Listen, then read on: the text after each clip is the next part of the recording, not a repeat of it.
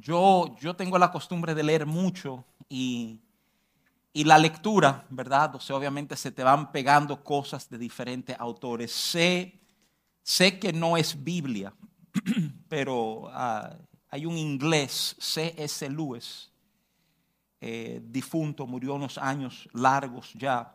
Ah, tremendo, terminó siendo tremendo apologista. No se lo propuso, pero la vida le fue dando oportunidades.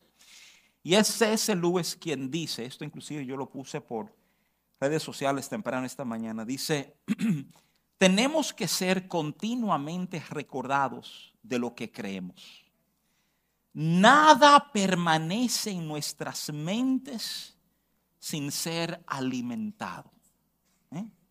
Pero repito, tenemos que ser continuamente recordados de lo que creemos. Nada permanece en nuestras mentes sin ser alimentado, ¿verdad? O sea, y, francamente, este tipo de pensar me llevó a, a preguntarme, ¿verdad? O sea, eh, ¿en qué está anclado nuestro pensamiento? ¿Qué, ¿Qué sostiene, qué valida tu forma de pensar?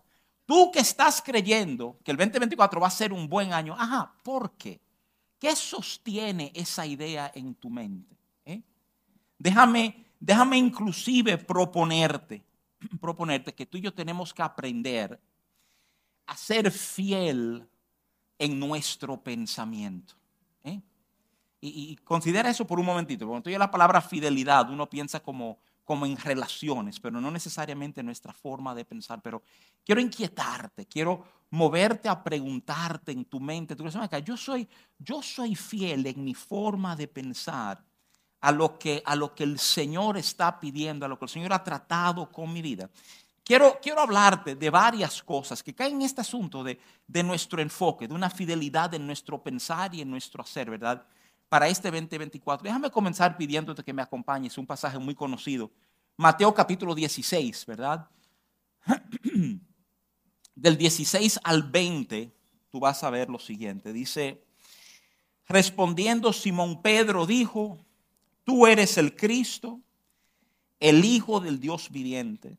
Entonces le respondió Jesús, bienaventurado eres Simón, hijo de Jonás porque no te lo reveló carne ni sangre, sino mi Padre que está en los cielos. Y yo también te digo que tú eres Pedro, y sobre esta roca edificaré mi iglesia. Las puertas del Hades no prevalecerán contra ella. Y a ti te darán las llaves del reino de los cielos, y todo lo que atares en la tierra será atado en los cielos, y todo lo que desatares en la tierra será desatado en los cielos.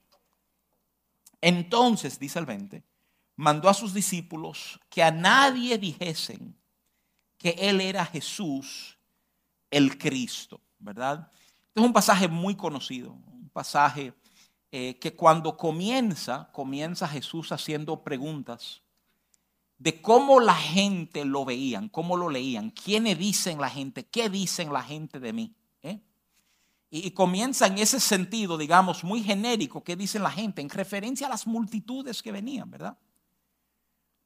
Pero entonces Jesús tiene esta manera de pasar, digamos, de lo, de lo general a lo específico, una capacidad deductiva y, y pregunta, ¿y ustedes? Hablándole a los discípulos. Es curioso porque el, el ustedes se vuelve un tú, se vuelve uno que se atreve a hablar. Pedro.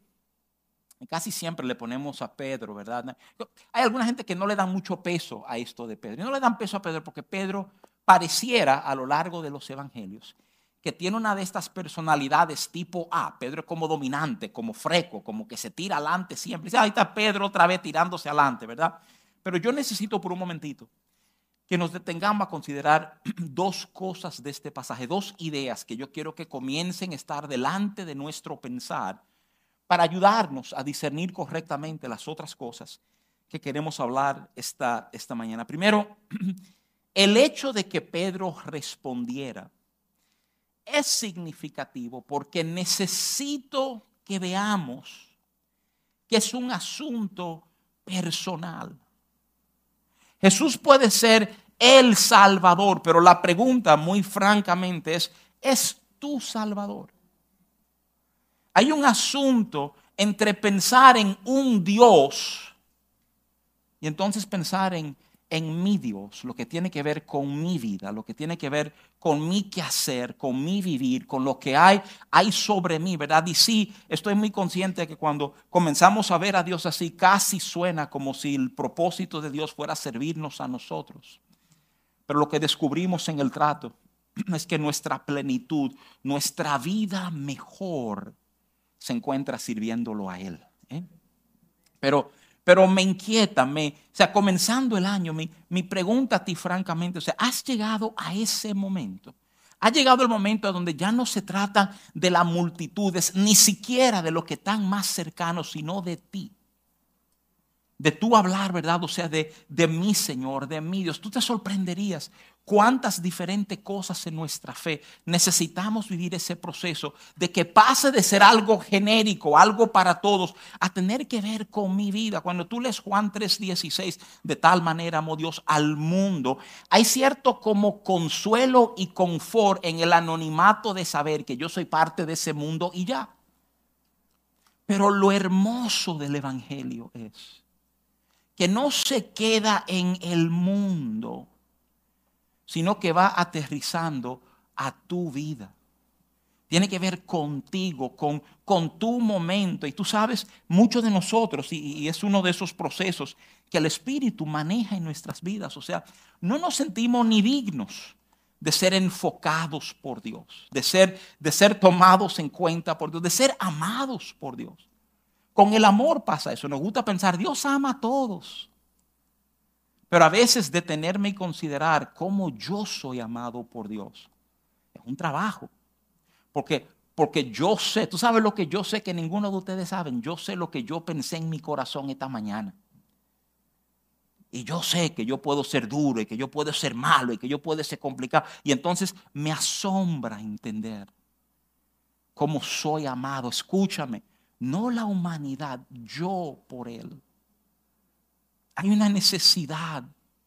Y, te quiero como, como empujar, inquietar un poquito en eso. En salir del anonimato del mundo, de las masas, a ser el que dice, tú eres mi Salvador. Tú eres mi Cristo. Mi vida existe en conexión contigo.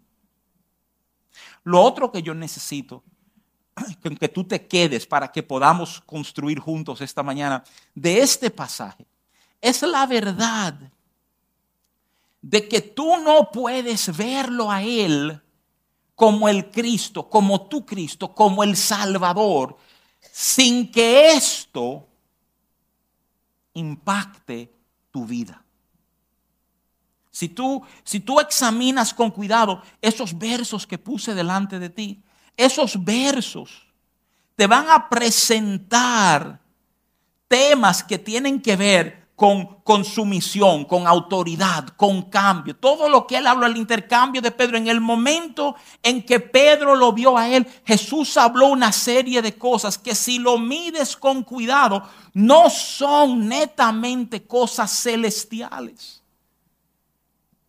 es más bien un entendimiento de cómo, lo, ahora que tú me habito a mí, lo celestial va a impactar lo terrenal. Comenzamos a entender que están conectados. Que, que, lo que pasa en la intimidad de tu corazón, en la intimidad de tu relación con Dios, en ese amor que Dios te ha dado, en la esperanza que Él infunde en ti, está diseñado para producir un impacto en tu día a día, en tu cotidianidad. Es como pensar, poder abrazar la idea que lo que pasa aquí un domingo, que Dios trate mi corazón y yo lloré en la alabanza y sentí su presencia y compartieron una palabra que habló de mi vida, que eso venga a ejercer una influencia sobre tu vida allá afuera, el lunes, el martes, el miércoles, el jueves el viernes. Porque ese es su diseño. Escúchame, considéralo por un momentito. Este es uno de los primeros momentos en todo el consejo del Evangelio que delante de sus discípulos Jesús reconoce que Él es el Cristo. Y el momento incluye ese aspecto de que tu realidad no va a poder ser la misma de que si tú me viste por quien yo soy, y de hecho, en el momento en que Simón lo vio a él como el Cristo, Cristo vio a Simón como Pedro, como una roca. Qué, qué, cosa maravillosa. ¿eh? Lo vemos a él y él nos ve a nosotros. No por lo que la gente piensa que tú eres, sino por quien él sabe que tú eres. Y entonces te dice, y toda tu vida va a cambiar, porque ahora tú vas a vivir en un entendimiento de la relación que hay entre el cielo y la tierra. Detengámonos ahí un momentito. Vivimos así. O sea, pregunta, ¿verdad? Vivimos así, vivimos con una conciencia entre cielo y tierra, el entendimiento de que realidades espirituales están profundamente ligados a mi cotidianidad, a mi día. Déjame decirte algo, realidades espirituales están ligados a tu depetarte en la mañana, en tu salir de tu casa, en tu llegar a tu oficina, en tu almorzar con tus compañeros de trabajo. Vivimos con esa conciencia. Porque de las primeras cosas que quedaron resaltadas fueron esas. Y qué, qué importante aprender nosotros, escúchame, eso, eso pasa, te hablé de lunes, martes, miércoles, jueves, viernes, pero todo eso pasa, eso no pasa porque el domingo recibimos una gran palabra y tuvimos un tremenda, tremendo encuentro, tremenda experiencia con el Espíritu Santo. No, no, eso no pasa porque el domingo pasó eso. Pasa porque lunes, martes, miércoles, jueves y viernes, en nuestras mentes, en nuestros corazones, hemos aprendido a ser fieles a lo que pasó ese domingo, a la palabra que se nos dio ese domingo, al trato de su Espíritu Santo que ese domingo nos, nos tocó, nos depositó algo porque, porque aprendo a vivir en una fidelidad de mente y corazón ¿eh? a lo que Dios está haciendo, a lo que Dios está depositando, a lo que Dios está tratando, a lo que Dios está señalando.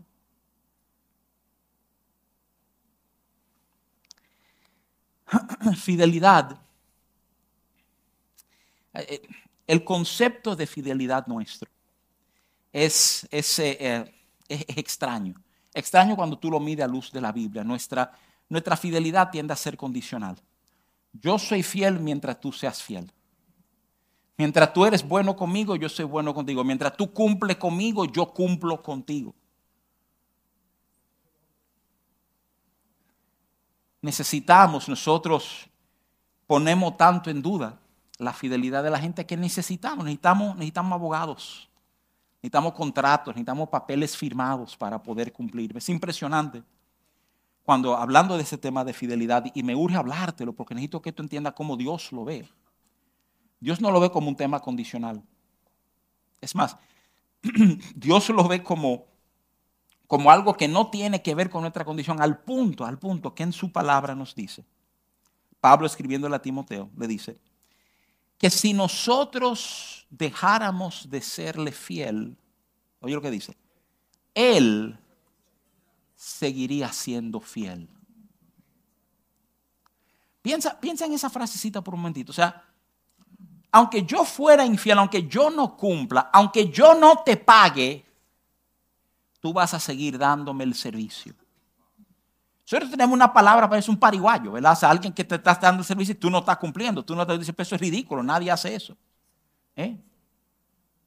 No, eso no es ser un pariguayo. Eh, digo, perdóname, sí es ser un pariguayo, ¿verdad? Pero, pero no lo es cuando tú comienzas a entender el enfoque de Dios. Tú ves, Pablo se lo explica a Timoteo de esta manera. La razón por la cual Él va a seguir siendo fiel, aunque tú seas infiel. Es por esto, es porque Él no puede negarse a sí mismo. Entonces, fidelidad no es algo que Dios hace. O sea, Tú y yo en un momento podemos decir, bueno, yo fui fiel, yo lo hice. No, no, Dios no. Fidelidad es parte de quien Dios es.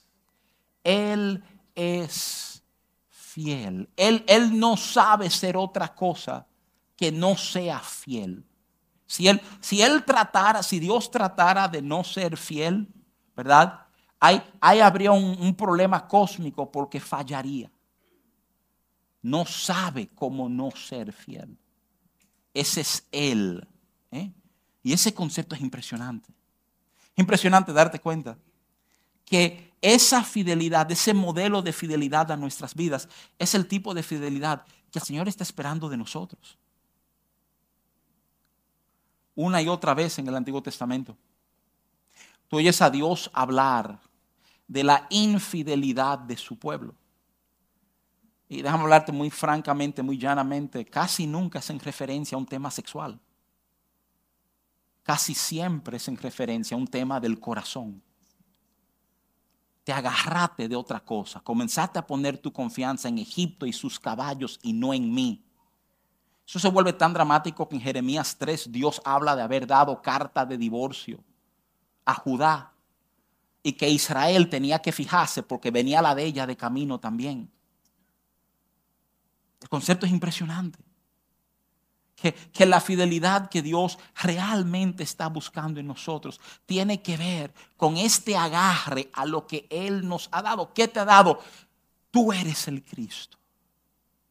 Tú me has dado una visión de quién tú eres. Tú me has dado una visión de cómo tu verdad va a transformar mi verdad. Y yo necesito aprender a vivir en una fidelidad a eso. Muchos de nosotros guardamos una esperanza de que Dios va a cambiar cosas en mí. Pero déjame decirte esto con cuidado. No guardamos una fidelidad a que Dios va a cambiar cosas en mí.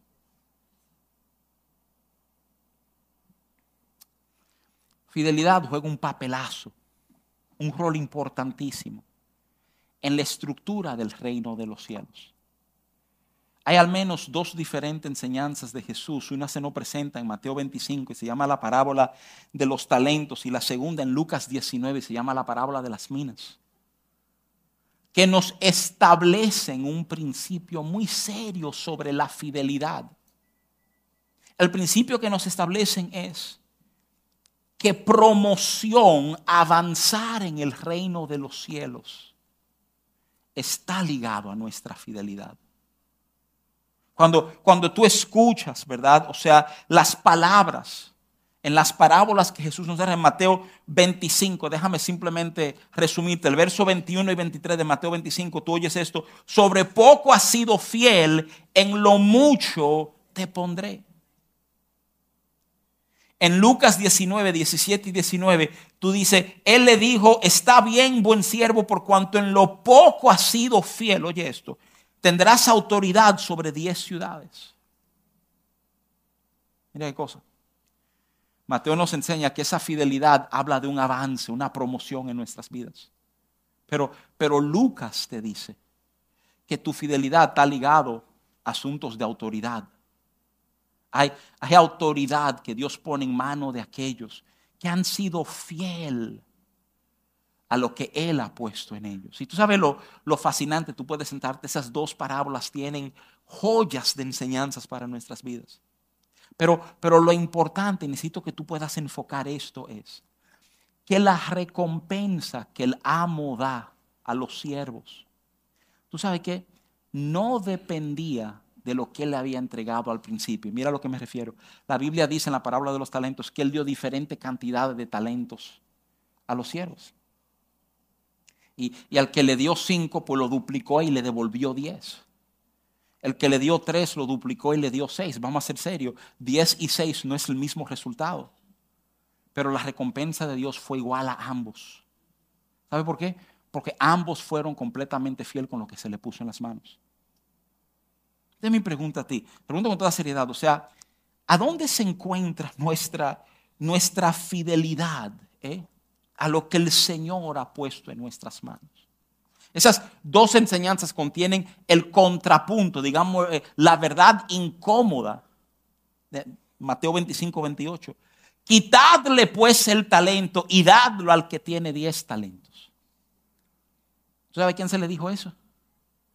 Al que se le entregó un talento, que entró en miedo y porque entró en miedo decidió esconderlo para que cuando viniera el amo decirle, mira, yo no me atreví a arriesgarme con lo tuyo, aquí está lo tuyo. ¿eh? Y, vamos a ser serios, por favor, razonen esto por un momentito. Si tú me entregas uno y yo te devuelvo uno, estoy en falta. Estoy en falta. Te falté. ¿eh? Y la gente dice, no. Pero qué cosa que Dios responde como si sí. ¿eh? Qué cosa asombrosa ver. Que, que, el Señor sí reacciona como que hay un problema que yo te di uno y tú me devolviste uno. Inclusive se lo dice. ¿Sabes lo que le dice? Óyeme, aunque sea en el banco lo hubiera puesto y me entrega entonces lo que te di más los intereses. Hay una, una reacción de parte de Dios por el que se quedó de brazos cruzados, por el que no se atrevió, por el que se dejó dominar por el temor y no dio pasos. ¿Puedo pedirte algo muy, muy seriamente, muy directamente? Si tú vas a cometer algún error en el 2024, que no sea quedarte de brazos cruzados. Que no sea no atreverte. Que no sea. Tengo miedo y no sé entonces qué hacer. No, no, no. Hay, algo en eso que es, es francamente, eh, digo esto responsablemente, es, es anticristo en su espíritu. Lo que, él, lo que Él nos llamó a hacer. ¿eh? Envuelve un atreverte, envuelve un lanzarte, envuelve un dar pasos. Sí, sí. Y el corazón se te va a acelerar. Y muchos vamos a estar orando diciendo, ay, que tenga paz. Escúchame, aquí entre nosotros, ese es un mito evangélico. Muchísimas veces tú vas a dar el paso con el corazón a millón en tu pecho. ¿eh? Pero tú vas a dar el paso. ¿eh? Pero, pero a que no, yo voy a dar el paso cuando esté en perfecta paz. Ajá, entonces, hermano, cuando esté muerto es que usted lo va a dar. ¿eh? No va a haber el momento de perfecta paz. ¿eh? Ahora, escúchame. Después que tú te propones, después que da el paso, tú vas a ser consolado hasta por ángeles, como lo fue Jesús. Pero la realidad del momento es que hay una invitación a dar pasos. Y algunos de nosotros tenemos años esperando el momento para dar el paso. ¿Me oíste? Años. hay una invitación a, movernos, a responder en fidelidad. Ahora, déjame, déjame ir sumando un último grupo de ideas, porque si las primeras ideas tienen que ver con verlo a Él por quien Él es como mi Salvador, por entender que su verdad va a impactar no solamente mi condición espiritual, sino mi vida cotidiana. Y si a eso estamos sumando las ideas de, aprender a ser fiel a lo que Él nos ha revelado sobre Él mismo. Déjame, déjame tratar de ampliarte el cuadro un poquito, hablando de algo que toma una nota un poquito más íntima para muchos de nosotros. Yo necesito que tú sepas que lejos de una institución, porque porque Mateo 16, a donde leímos, tú oyes mucha gente decir, tú ves, ahí es que se viene y se funda la iglesia. Y estoy, estoy de acuerdo en el sentido de que ahí tú escuchas la declaración de misión de la iglesia de Cristo. ¿eh? Pero yo no quiero que haya confusión en tu mente. Cristo no vino a, establecer una institución. Cristo vino a rescatar una familia. Todo esto que te estoy hablando, de de, tener una visión clara de Él, es de tener una visión clara de la familia a la cual tú perteneces. Entonces, tu, tu familia tiene un grupo de valores. Y, esos valores, cuando, cuando somos chiquitos son depositados en nuestros corazones con la idea que cuando seamos grandes sepamos cómo responder a todo lo que la vida nos va a presentar. Hay, cosas que son depositadas en nosotros y el, y el peso que se le da esto en las escrituras es fenomenal al concepto de familia. Muchos saben que Malaquías, ¿verdad? El último verso de Malaquías, el último libro del Antiguo Testamento en el orden canónico, nos habla de tornar el corazón de los padres hacia los hijos y el de los hijos hacia los padres. O sea, y entonces vendrá el Mesías. Hay, algo en el concepto de familia cuando tú examinas la anunciación, la historia de Gabriel venir y hablar con María y decirle que va a hacer. O sea, yo no sé si tú te has dado cuenta de ese detalle, pero en el verso 36 de Lucas 1, le hace señalamiento, le está diciendo a María que ella va a dar a luz al, al Salvador y le dice, y, y Elizabeth, tu pariente, tiene seis meses de embarazo. Liga el momento de la anunciación con el concepto de una familia. Jesús habla, siendo jovencito, la única narrativa en la Biblia sobre la niñez de Jesús. Él declara lo importante que es. Y fíjate que las palabras pueden lucir contradictorias o confusas para algunos, pero él habla de estar en los negocios, pero de su padre. ¿eh? Hay un quehacer del padre. En su resurrección Jesús habla de ir a mi Padre y vuestro Padre, mi Dios y vuestro Dios. Todo, todo está enfocado en esta dinámica de familia. Es como, y, y déjame decírtelo, la familia está diseñada para poder expresar la plenitud de Dios.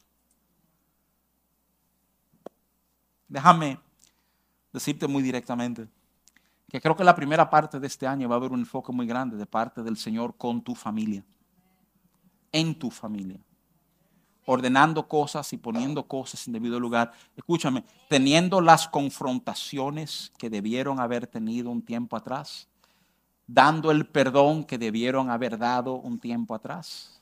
¿eh? Porque, porque déjame explicarte algo, una, una familia sana, una familia bien llevada, porta la gloria de Dios. Es como, es como estamos diseñados para transformar la sociedad. Hay, algo en esos vínculos, en padres formando hijos, en, en, hijos sabiendo cómo responder a sus padres, en un esposo y una esposa, eh, que reflejan gracia, que reflejan la verdad de Dios. Déjame decirte, y, yo sé, yo sé que muchas veces hay heridas en los corazones. Oye, hasta matrimonios plenos de muchos años, que uno jura que son matrimonios de roca, tú no sabes el tipo de heridas que a veces portan la gente. Déjame simplemente decirte, y, yo sé que suena dramático, pero estoy muy en serio, de manera, de manera profética, a, tu vida te estoy diciendo. Ahí va a haber un ajustar de Dios, cosas así. Y sí, van a tener que tocar algunos de esos temas que no tocan. Hay temas que no tocamos, ¿tú lo sabías? El problema de, darle, el problema de tener un Salvador es que tú no decides cuáles temas Él toca y cuáles temas Él no toca. Ese es el problema de tener a un Dios en tu vida.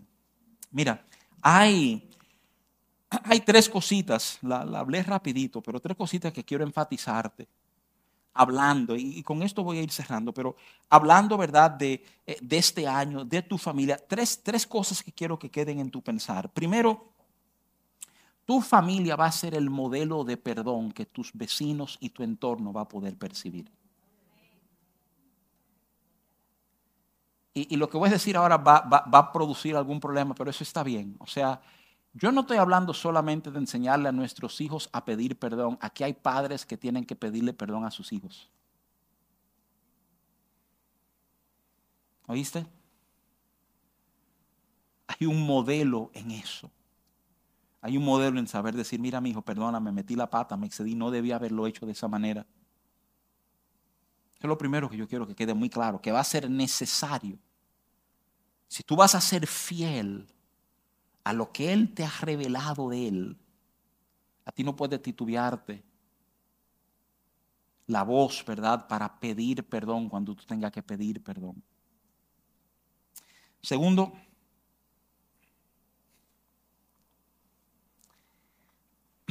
te hablé de su fidelidad como parte de quien Él es. Él no nos abandona. Escúchame. Yo no conozco los detalles de condición de tu relación. Yo sí sé. Por años de experiencia en consejería,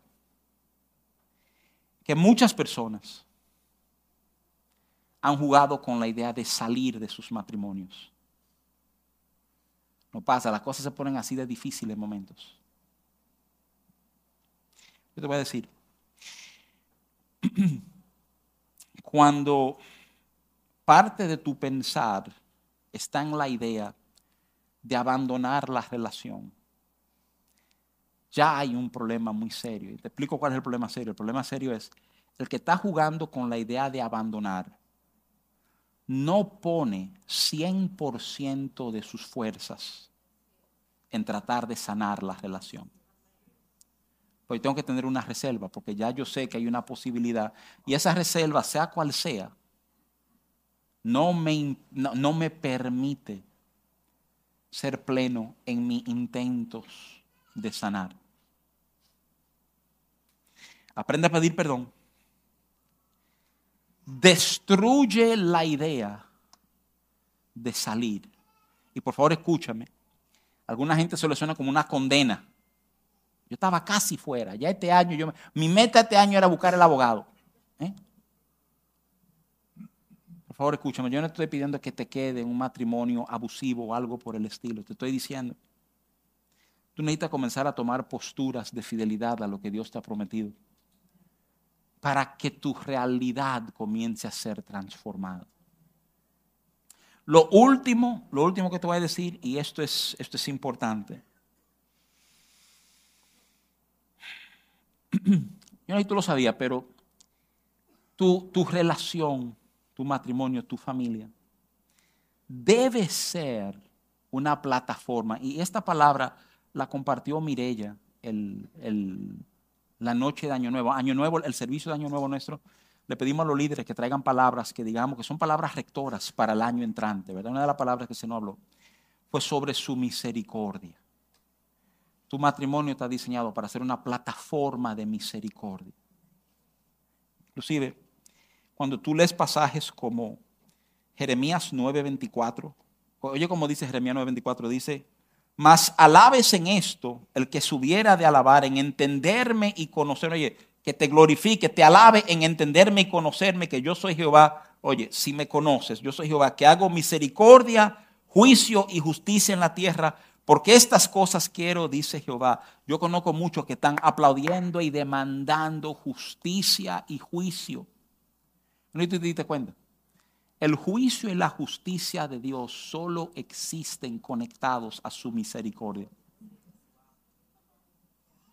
Y esas verdades, cuando tú lo entiendes, te, te fría los circuitos. Tú dices, pero ¿cómo es posible? ¿Cómo es posible? O sea, sí, sí, porque, porque es su misericordia. Lo único que nos puede permitir dar cualquier oportunidad de sobrevivir su juicio y su justicia. ¿eh? Sin misericordia tú y yo no estaríamos parados delante de Dios. Sin su misericordia tú y yo no pudiéramos vivir en una relación con Dios. ¿eh? Y, y, aunque yo soy fan, yo aplaudo, yo soy de los que quiero ver juicio y quiero ver justicia. ¿eh? Pero ignorar que todo eso está envuelto en el papel de su misericordia es no entenderlo a Él es quedar corto. Me viene a la mente, de ahí viene el, nombre, los hermanos Boanerges, esa es la palabra griega, los hijos del trueno. ¿Te acuerdas lo que pasó? Que Jesús iba a entrar en un pueblo, de hecho, samaritano, y el, y el pueblo dijo, ay no, él no puede entrar aquí. No le, oye, no le permitieron a Jesús entrar. ¿Saben por qué no le permitieron entrar?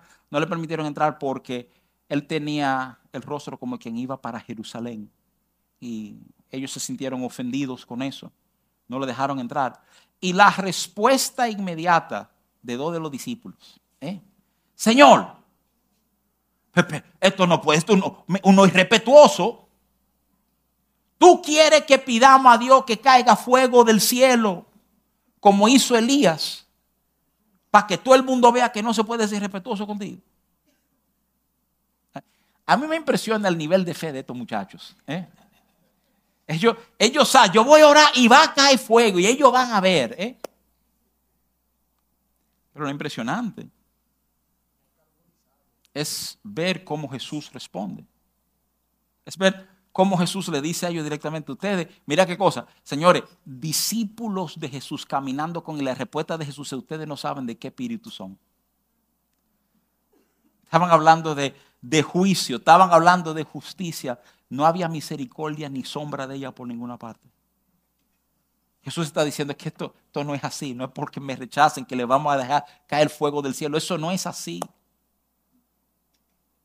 Por conocerlo a Él, tiene que moverte a misericordia. Y déjame, déjame cerrarte con esta idea. Alguna gente tiene un problema con misericordia porque misericordia tiene que ver, oye, para ayudarte a manejar la idea correctamente, misericordia tiene que ver con no darle a alguien su justo merecido. Y sí, eh, te repito la palabrita, ¿verdad? Si tú eres un tipo que te mueve siempre misericordia, siempre misericordia, siempre misericordia, alguien va a pensar que tú eres un pariguayo.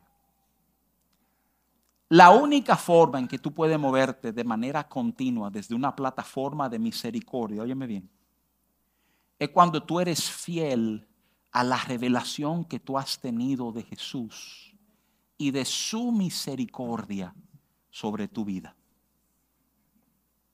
Porque de repente, cuando tú te das cuenta que tú estás reaccionando, no, oye, yo lo que te, lo hemos visto. Aquí todo el mundo que ha criado ha tenido ese momento que un muchacho ha hecho algo, señores, que merece pena de muerte. ¿eh? Merece que si tú lo matas, otros padres te van a decir bien hecho. ¿eh? Pero óyeme, oye, oye, oye, oye. ¿Cómo tú te mueves misericordia a un hijo que no ha tenido límite, que ha hecho todo lo que le da? Porque tú comienzas a recordar. Yo, mira, yo comienzo a darte a ti no lo que tú mereces por tus hechos, sino lo que yo sé que Él me ha dado a mí. Estoy diciendo que sus hechos son irrelevantes. No, sus hechos tendrán consecuencias sobre Él. Como los míos tienen sobre mí. Pero su misericordia me ha guardado intacto. Su misericordia, lo que me ha perdido. Me encanta, hay un predicador reformado que respeto muchísimo que es el que dice, dice, mira, señores, tú no entiendes la misericordia hasta que tú no razonas. Que su misericordia te despertó esta mañana porque su juicio quiso matarte anoche. ¿eh?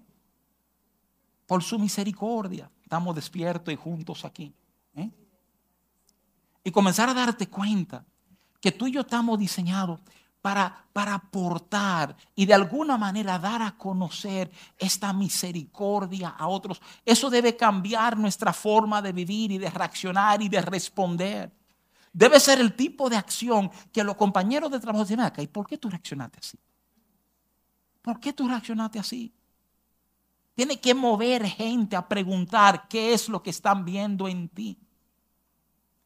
nuevo, en lo que este año comienza, que el Señor nos permita ser fiel a lo que Él nos ha enseñado de Él. Eso viene, hermanos, eso viene.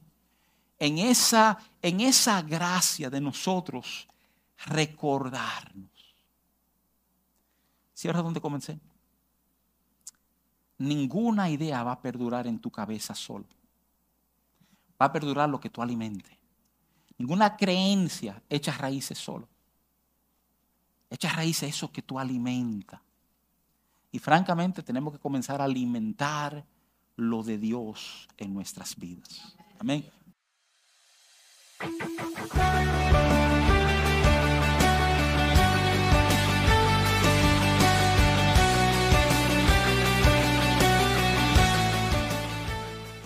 Somos palabras de vida Nos encanta sumergirnos en la presencia de Dios.